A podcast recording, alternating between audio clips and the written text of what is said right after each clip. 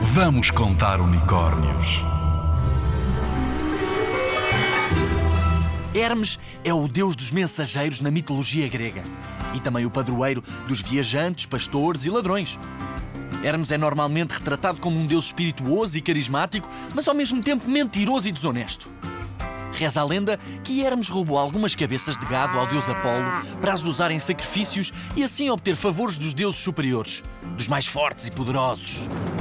Foi também ele o criador de uma lira, um instrumento parecido com uma harpa, mas muito mais pequeno, usando uma carapaça de tartaruga e intestinos de vaca que mais tarde ofereceu a Apolo para que este lhe perdoasse o roubo das vacas. Hermes é também conhecido por guiar os mortos até ao submundo de Hades, onde ficarão a viver o resto da eternidade.